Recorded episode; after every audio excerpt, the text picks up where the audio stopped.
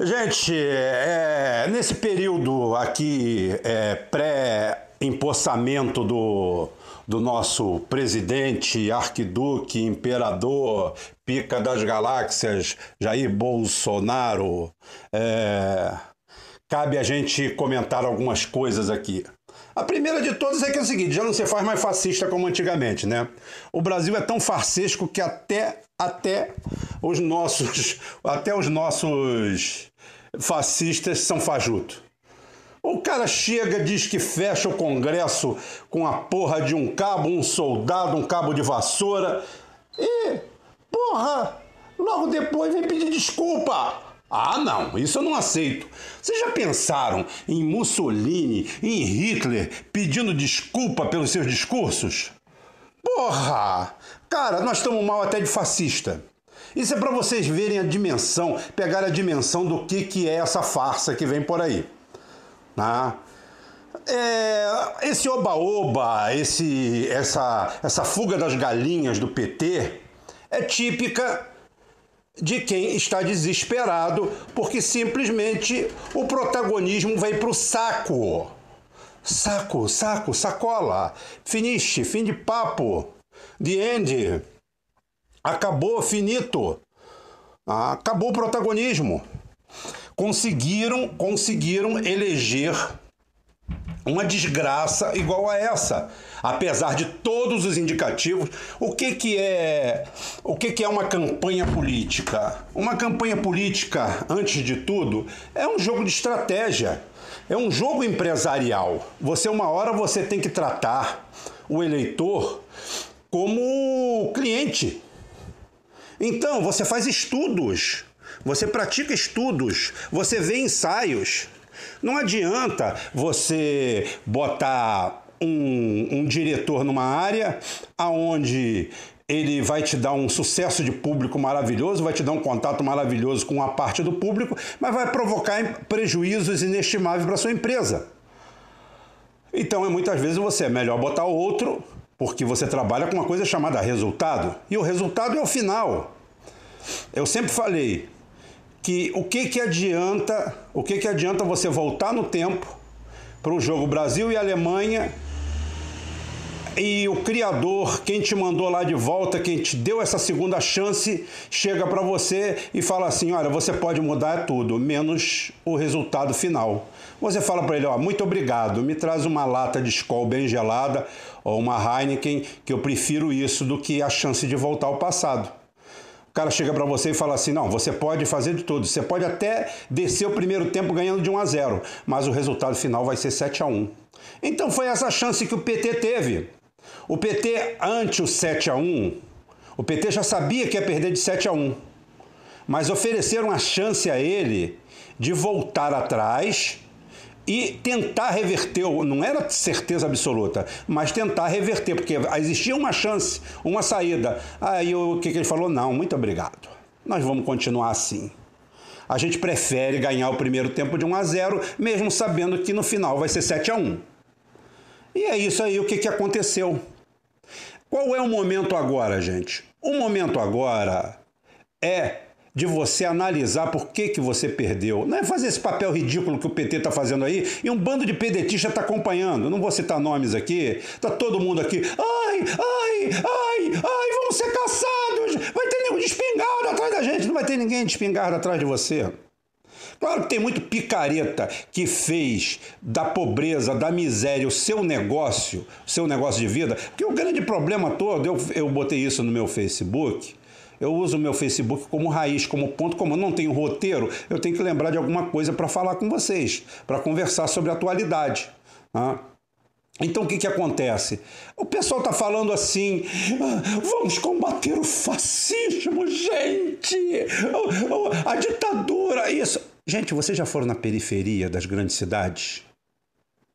Aquele povo nunca saiu do fascismo. Quem manda naquele povo não é o Lula, não é o Fernando é, negócio, é o Zezinho Pé de Mesa, é o João Quatro Morte, tá? É o Zezinho Toco de Vela, tá? É o João Matador, é aquela porra toda. Quem manda naquele pessoal, passou o governo do PT, não mudou, é a periferia sangrenta. É, domínio do fato, domínio do fato sempre existiu para pobre. Juiz sempre cagou na cabeça de pobre. Vai numa audiência de um pobre lá, fudido, sem, sem advogado, sem porra nenhuma, ou com um negócio. Vai lá ver quanto tempo dura a ação de um pobre na justiça. O cara não conhece democracia, não conhece porra nenhuma. Para ele, é Bolsonaro, só o Bolsonaro ter falado que ia fazer algumas coisas, para ele já tá bom. Ah. E outra coisa é essa sarna dessas igrejas evangélicas. Quem proliferou isso? Foi o PT. PT que semeou isso tudo. Você quer ir no primeiro mundo? Quer ir no primeiro mundo hoje, cultural no Brasil? Vai para o Ceará.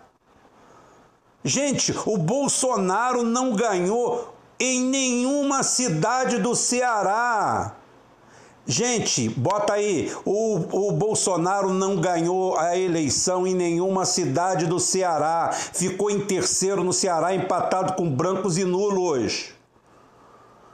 Isso é o resultado de investir em escola de base e não sair distribuindo diploma, ficar fazendo ciência sem fronteira, turismo de classe média. O cara ia para lá para falar assim: PT ladrão, PT safado, tem que tirar essa turma daí. E foi num programa do PT. Por quê? Porque é um programa para intelectuais. O PT adora intelectualidade, adora gente cheia de cadudos, gente que teve na Escandinávia, gente que fez curso lá fora pago pela Ford, pela agência Ford, pela Fundação Ford, não é agência Ford, né? pela Fundação, é, botar os direitos humanos aqui dentro, mandando, Anistia Internacional deitando. Por que, que a Anistia Internacional não vai intervir na Arábia Saudita? Porque não pode, geopolítica, é o que eu falo. A geopolítica explica tudo. A história e a geopolítica você soma com uma, multiplica pela outra, divide pela outra, você sabe exatamente o que está acontecendo aqui. Né? Tão certo quanto o homem não foi na lua. Pronto. Então é o seguinte, é isso aí. Isso daí é o retrato da geopolítica. Nós estamos engolindo isso aí. O PT fez o papel dele. O, o PT entrou aqui para cercar, para não haver possibilidade de nenhuma esquerda trabalhista. Quando a gente fala esquerda trabalhista no Brasil, a gente está falando linha de Getúlio, João Goulart e, obviamente, o maior expoente que nós temos de referência, porque atravessou as duas fases, Leonel Brizola. O caminho era matar Leonel Brizola. O caminho era matar isso aí. Aí inventaram essa esquerda de boutique, essa esquerda que botou um, um semi-analfabeto como ícone, como presidente, só como simbolismo. Porque por dentro o PT é mais elitista que qualquer partido de direita. Você chega lá, nego quer saber qual é a sua pós-graduação, qual é o seu doutorado em humanas, né? Porque Ninguém quer saber de pregar um prego em barra de sabão. O cara entra em supermercado e acha que aquilo ali é tudo reposto por magia. O cara acha que entra numa agência, compra um carro, aquele carro foi feito na terra do meio por Gandalf, por aquela turma toda, com uma varinha de condom. Aquilo é mágica. Pô, aquilo não tem aciaria, aquilo não tem corrida, corrida de ferro, não tem porra nenhuma, não tem merda nenhuma, não tem estamparia, não tem parafuso, não tem calor, não tem maçarico, não tem gente trabalhando. Não tem engenheiro projetando, não tem técnico inspecionando, não tem técnico executando, não tem ajudante tirando sujeira, não. Todo mundo, vamos formar todo mundo em humana, vamos ser todo mundo assistente social. Vamos ser todo mundo filósofo, que lindo. Historiador, historiador e filósofo. Vamos todo mundo ser filósofo, filósofo e historiador. Todo mundo. Vamos todo mundo fazer ciência sem fronteira, virar geniais, pregar merda, abandonar as Forças Armadas, porque nós abandonamos as Forças Armadas, os porcos de farda, né? Nós abandonamos eles. Aí o que, que aconteceu? A escória das Forças Armadas tomaram conta do lugar, porque virou balbúrdia, virou bagunça se tirou o poder, negócio se nivelou por baixo. O que, que a esquerda falava? Ah, as Forças Armadas, tudo é porco de farda. Odeio as Forças Armadas. Ai, odeio Geisel. Geisel fez o que tinha que fazer, a obrigação dele. Porque a arrogância é acima de qualquer coisa, né? A prepotência. E hoje mesmo tá aí. É, quem é o culpado? Quem é o culpado de, de o Haddad perder? Quem é o culpado disso tudo? Ah, o culpado eles estão procurando aí. Eles estão procurando. É o Ciro, é isso. Tem até aquele Rui Bosta é, com menta ou sem menta, o caralho, é, aquele morto de fome que vive às custas de partido, que nunca trabalha. Um operário que nunca trabalhou na vida. Você imagina? Um democrata que há 25, há 23 anos é presidente do mesmo partido que, nunca, que só elegeu um vereador em toda a sua história. Olha que folha de sucesso. Aquele vagabundo, se ao invés de levantar aquele cu gordo, ao invés de ficar com aquele cu gordo sentado numa cadeira fazendo análise, aí fica fazendo aquela live de Fidel Castro para ninguém, falando três horas no sábado, é muito fácil, tá? Masturbação.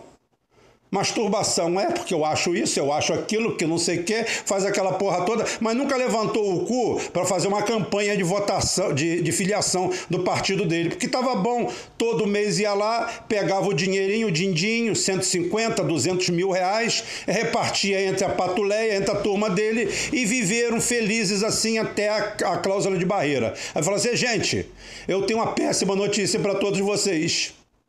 Péssima, péssima. Esquece as críticas que a gente fez ao PT, porque a gente tem que arrumar onde se encostar. Porque eu tenho uma pior notícia ainda. Senão, não vai acontecer uma coisa horrível. Nós vamos ter que trabalhar. E aqui ninguém trabalha, aqui só tem vagabundo. Então, quer dizer, esse pessoal é o combustível do Bolsonaro desse momento. Foi isso aí que elegeu ele. É, é, esse aí o grande cabo eleitoral que existe no Brasil.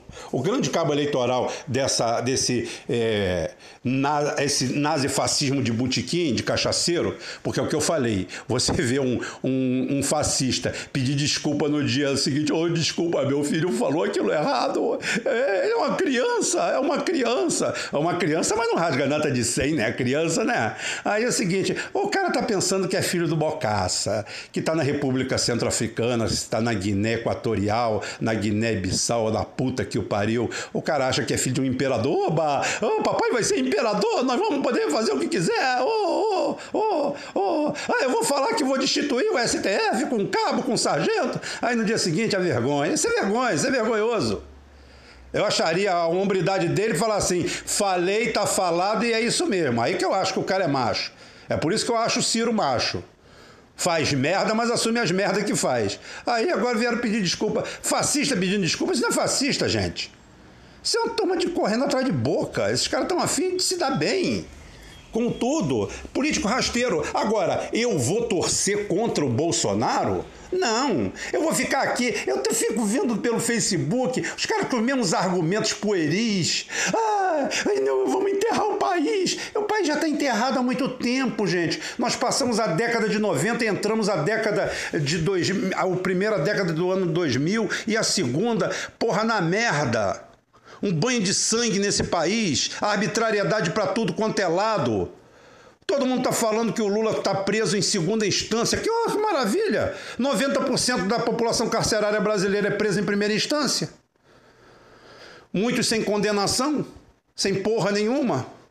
Ah, o Lula está preso e justamente, isso é problema dele. Ele que falou que confiava na justiça, não fui eu. Eu não estou aqui para conversar mais sobre o processo do Lula, não. Foda-se o Lula para lá. Ele que tome no cu, ele tem dinheiro de sobra para pagar advogado, ele sabe o que tem que fazer. Eu, se eu for condenado à prisão, estou fudido. Ou eu fujo para o interior, interior de Quixeramobim do Oeste, é, boto uma peruca e arranco os dentes da frente e vou fingir que sou outra pessoa, ou estou fudido. Já ele não, ele tem opção, teve opção de pedir de pedir asilo político, teve opção disso, teve opção daquilo, tem opção, tem advogado, tem defesa, tem jornalista, tem o caralho, tem um monte de coisa. Então é o seguinte, eu a partir de hoje eu me abstenho de falar qualquer coisa do processo do Lula. Ele está onde ele achou que deveria estar, ele está fazendo o que achou que deveria fazer e foda-se para ele com as suas opções. O que eu quero fazer aqui é o meia-culpa nosso, aqui, da esquerda trabalhista, da esquerda de verdade. E não se contaminar por essas merdas que esses petistas de bosta estão fazendo aí. Vê se tem algum aqui falando erramos. Porra! O cara quer defender pobre, sabe como? Ele quer usar a bandeira do pobre igualzinho a direita faz. Tá? pergunta quem é que vai lá e faz, chega lá, vamos lá falar com o pobre, vamos lá no morro falar com o pobre. O que, que você quer? A diminuição da idade penal. Eu não aguento mais garoto de 14 anos matando meu irmão, meu marido, meu negócio. não pode, não pode. Você é ignorante, você não sabe disso. Eu estudei, eu tive na Escandinávia, eu estudei na Suíça, eu tive em Berna, tá? a Fundação Ford me pagou, porra. eu fiz estágio na ONU, na Unesco, e isso aí você não pode, você é um ignorante. O cara, ah, eu sou ignorante, então vai tomar no cu que eu vou votar no Bolsonaro ali que disse que vai cortar a cabeça de todo mundo. Mesmo que não corte mas ele pelo menos falou que ia cortar a cabeça de todo mundo e o cara ali já está tão assodado que você perde uma chance de fazer as mudanças da melhor forma possível. Não, você também está certo, então vamos conversar sobre isso. Não, a esquerda não, a esquerda é arrogante, é prepotente, botou lá, botou lá o, o cara barbudão de bata, de bata rodada colorida, de batom rosa, porque ele é bissexual, ele é viado, ele faz questão daquilo ali, ele quer ser reconhecido daquela forma, porque isso daí é o protagonismo dele, não importa. Ele é a favor disso disso, aí ele já sobe o morro, já se abraça com o dono do morro, com o traficante, chama os garotos, ensina como editar vídeo para poder foder a polícia, o Estado. É esse aí, essas ONGs aí que estão aí. Tá? Então nós estamos longe disso tudo. A gente vai batendo papo, gente, até acabar esse processo aqui, porque apesar. É, tem um bando de bobo aí na internet que fica assim: ah, o Haddad tá com 54, tá com 54, o Haddad já era, já era, já morreu, já morto. A próxima fala que eu vou falar aqui, eu acho que eu vou, eu vou falar um pouquinho sobre os, os ou pelos governadores, porque nós temos duas as duas principais capitais do país. Nós temos uma chance, uma de botar o Eduardo Paz, que se não é a melhor solução do mundo, é uma grande derrota para esse Witzel aí, que inclusive até o Bolsonaro já abandonou ele. E São Paulo, a gente enterrando Dória, fecha o lado bom e positivo do, do governo Bolsonaro, que é ver se consegue enterrar o PSDB e o PT na mesma cova rasa, ambos. Seria maravilhoso. Os dois que se fundam e que se fodam. Pra, que vão seguir a sua vocação. O PT que me interessa é o PT do Nordeste, que já provou que não tem nada a ver com o PT do Sul. É outra coisa. PT-N Tá? E PTS. Então o PTS que continue como PT. O PT do Nordeste que se junte em volta de dois grandes líderes, Jaque Wagner e Ciro Gomes, tá? e refundem o trabalhismo no Brasil. Esses dois homens têm essa chance, essa oportunidade e podem dar esse presente para gente. E até lá vamos, vamos engolir esse remédio amargo, que eu torço que não seja tão amargo assim. Eu torço a, a, apenas que seja um governo que dê chance para a gente mostrar para o povo o que, que a gente pode fazer com um governo eminentemente trabalhista. Está aí o Ceará, primeiro mundo. Ceará, país de primeiro mundo mostrando que educação de base é tudo. Não adianta distribuir diploma, não adianta fazer fiéis para encher o cu de empresário de dinheiro, tá? Essa é a nossa fala de hoje. A gente continua amanhã no mesmo tema. Vamos falar sobre os governadores e tocar o, o pau, porque o homem já está eleito mesmo. Não vai em papo dos outros, não. Essa é a verdade mesmo. Acabou acabou. Vamos ver o que, que a gente faz com esse cenário aí. Quem vive de ilusão e de mágica é, é mágico de circo e o dono do circo. É, diz que quem vive de ilusão, essa eu escutei essa semana, achei do caralho. Quem vive de ilusão é urubu de curtume porque curtume fede pra caralho, tem pele pra caralho, tem, tem aquele cheiro podre do caralho, e o urubu fica lá sonhando que vai ter uma bela de uma refeição e não tem porra nenhuma. Então quem vive de ilusão é urubu de curtume, tá? Um abraço para todo mundo. Até amanhã, se Deus quiser, e ele vai querer, com certeza.